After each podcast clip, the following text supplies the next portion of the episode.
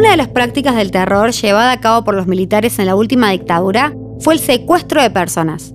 Secuestros que en gran parte de los casos terminaba en tortura y posterior desaparición. Quienes sufrieron esto eran chupados, como se decía en la época, de cualquier espacio, durmiendo en su casa, yendo a estudiar, al trabajo, caminando por la calle o donde sea, en todas partes. El sistema de inteligencia desplegado por los militares rastreaba a la persona y con mucha violencia se la llevaba por lo general en un Ford Falcon verde u otro vehículo militar. En este sentido, Córdoba fue uno de los lugares donde el Estado terrorista se implantó con especial violencia, e incluso desde antes del golpe militar del 76. ¿Por qué decimos que en nuestra provincia hubo una violencia particular?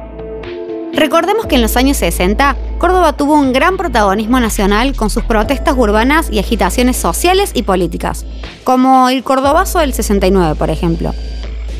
En esta década, obreros, estudiantes y la pequeña burguesía coincidieron en la protesta y se expresaron contra la dictadura denominada Revolución Argentina de 1966.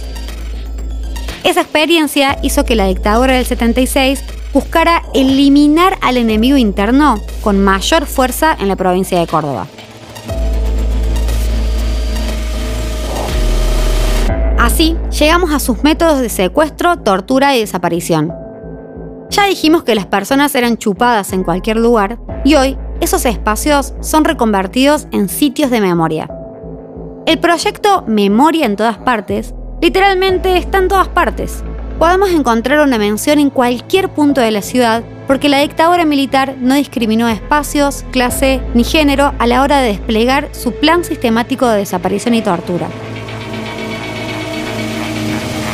Existen espacios que tienen diferentes significaciones del pasado y por eso intentamos marcarlos, inscribirlos de sentido y convertirlos en vehículos de memoria.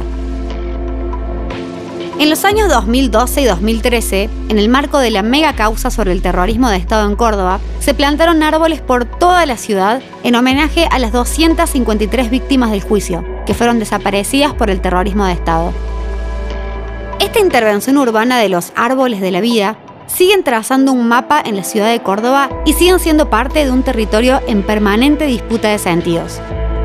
En un primer momento, la intervención se pensó como algo efímero, pero después trascendió esa intención.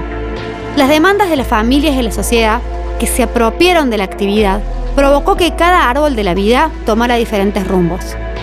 Porque así como hubo familias que hicieron del dolor una lucha política y en ese recorrido fueron llenando algunos vacíos, hubo muchos que aún persisten silenciados.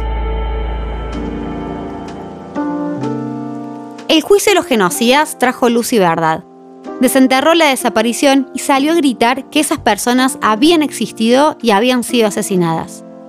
Sus familias, que también habían sido silenciadas, encontraron en los árboles de la vida un lugar y un espacio donde gritar y escupir tanto silencio. Los árboles de la vida trascendieron el juicio de los militares y hasta trascendieron su objetivo de homenaje o difusión. Hasta trascendieron a las familias. Esos árboles hoy nos permiten conocer una historia, un nombre, un rostro, además de conocer que por ese crimen sus responsables estuvieron o están siendo juzgados. La idea, más allá de recuperar historias de vida de personas secuestradas, es la de interpelar a los vecinos de cada barrio sobre la desaparición de personas durante el terrorismo de Estado. Por eso, en Córdoba, la memoria está en todas partes.